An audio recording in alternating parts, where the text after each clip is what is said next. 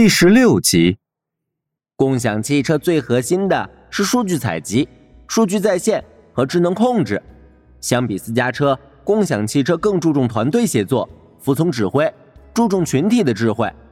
私家车是满足车主的，以车主为核心；共享汽车是满足乘客的，以乘客为核心。智能网联设备 Rexy 和多套智能软件控制着托马斯的运行。RAT 是连接在 OBD 接口上的小盒子，它主要干两件事：一是控制门锁，二是采集数据。车务系统最主要的是运维系统，可以用来处理保险、维修保养、调度清洁等工作。使用人员涵盖内外部运维人员和合作伙伴。运营系统包括平台运营的主要工具，功能十分丰富，涵盖用户管理、车辆管理、场站管理。车务管理、客服管理等，乘客使用起来非常简单。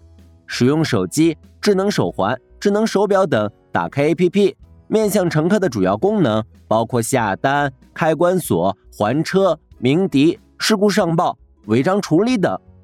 你在听吗？没有，我在画画。苏若瑶答。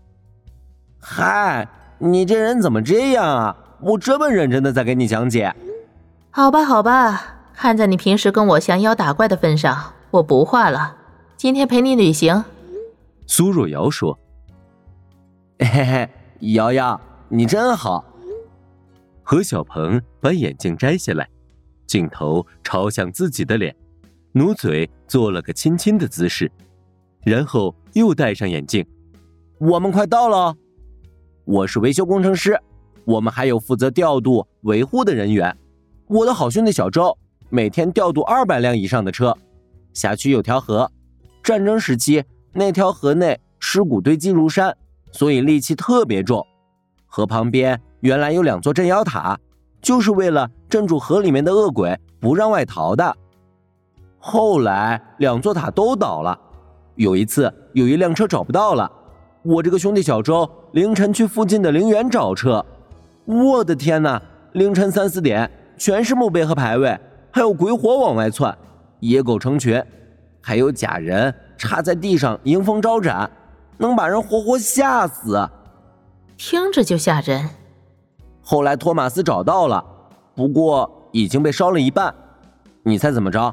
是个男人烧给他亡妻的。这个男人被派出所以损害公务罪刑事拘留了。不过后来我们查到，烧车的男人。其实提前一天去我们一个工作站预约了损毁赔偿，我们就和他和解了，并没有追究他的刑事责任。真有意思。何小鹏来到一个大型无人超市的停车场，根据目标车辆的 GIS 信息，很快找到了一辆橘黄色的托马斯。他用一个手持设备与车门接触，随即车玻璃上出现了如下信息。身份识别中，工程师零八二六号，请输入你的登录密码。他输入了登录密码，又被告知需要输入权限密码。他熟练的输入了权限密码。何小鹏进入车内，托马斯的前挡风玻璃就是一块六十六英寸的巨大弧面 OLED 超视网膜屏幕。当乘客。打开车载视听娱乐系统后，前挡风玻璃就会变成一个大屏幕，默认状态时就是挡风玻璃，乘客可以看到前面路上的风景。何小鹏将右侧座位前面的面板打开，露出了插槽和密密麻麻的线路。他拿出了 Ultra 汽车故障检测仪，将一排插脚插入车的插槽。不久，检测仪屏幕上出现了各种图形的参数、动态数据流和复杂的操作界面。有三个波形的图案非常规律地延展着。小鹏盯着屏幕看了一会儿，从座位底下掏出了工具箱，用螺丝刀一个一个松开座位前面的面板框架。他用力一拉，面板框架便被摘了下来。他把手伸进去，摸到了大屏幕的几根红黄的数据线接口，然后捋了捋，仔细检查了一遍，将两端拔下来，然后又插上，盯着屏幕看了会儿。他用含酒精的纸巾擦了擦手，掏出一个键盘来，接到故障检测仪上，开始对着检测仪屏幕输入一行一行代码。十几分钟后，他的表情放松了一些，他拍了拍手，又输入了一些代码，然后敲击回车键，前面的屏幕瞬间亮了起来。瑶儿，瑶儿，你看，我搞好了这块超视网膜屏幕。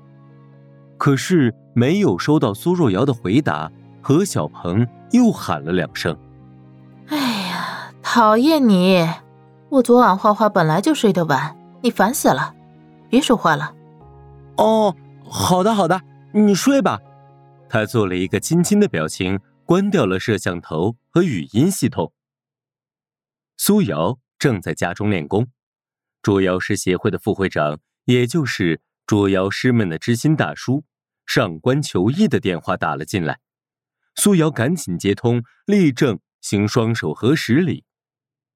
Z 型标志装饰的通话窗口内，满面红光的上官求艺简单回礼，然后便迫不及待的说道：“苏瑶，我看你最近都在惩恶扬善，这是好事儿。但是啊，叔也劝你，怪兽虽然凶悍，但是简单。”有些恶人看起来文明，其实是最险恶、最歹毒、最复杂的。苏瑶点点头，上官求艺继续说：“哎呀，你们年轻人呢，都有自己的想法，我呢也只能唠叨一下，将来你就会明白的。人类社会水太深，坑太多。”恩怨情仇、尔虞我诈、唯利是图。叔给你的建议就是，好好的降怪除兽，免得呀招惹灭顶之灾呀。上官求一说完，盯着苏瑶看了一两秒钟，然后挂断了电话。苏瑶和小鹏加入捉妖师联盟，就是上官求艺介绍的。苏瑶成为捉妖师后。感觉自己不再孤单，而且觉得自己成了一个对社会有用的人。苏瑶每次打坐或者静修，大脑时常会被一阵阵电流强烈的刺激，疼得他在地上滚来滚去。疼痛消失后，他会呆呆地望着前方，大脑中一片混沌。就像刚刚发生过大爆炸的图书馆，没有秩序，没有规则，没有逻辑。苏瑶无数次的回忆起小时候的一些场景：母亲跪在地上哭啼哀求，但父亲还是签署了放弃治疗的知情同意书。因为他们的女儿苏瑶全身瘫痪，百分之七十的肌肉已经萎缩，还在继续扩散。心脏停止跳动只是时间问题。当父母离开后，一个穿着条纹西装、戴着眼镜的中年男人出现了。他的名字叫石福，是石木社的社长。他就是苏瑶后来的师傅。师傅保留了苏瑶的大脑，而且为苏瑶打造了一副超强的躯体。这，就是苏瑶。几乎全部的儿时记忆，除了父母的名字和面孔，一切都是如此清晰，像一部老电影的片段重复播放着。有时，苏瑶能听到一个女人撕心裂肺的喊着：“快跑，！”随后，就是惨叫声。石木社的保健医生说：“这个声音。”可能来自苏瑶安装一体后，大脑与一体神经耦合连接时排斥反应引发的心理幻觉。苏瑶曾经无数次想搞清楚什么是对，什么是错。他的生命，应该说是大脑生命得以延续，是师傅给了他第二次生命。按理说，师傅让自己怎么样，他应该照做。可是。师傅冷血无情，只不过是个商人而已。所有师傅带回来的大脑或者残体，只不过是精打细算后的一丁点投资，他唯一的目的就是赚钱。所以，他有上百个徒弟，而为了让每个徒弟成为最厉害的打斗武器，他从来没有怜悯、仁慈和善良。苏瑶从来没有看到师傅有哪怕路人看到一只受伤的猫一样的那种关切，更不要说慈祥的眼神、温柔的微笑了。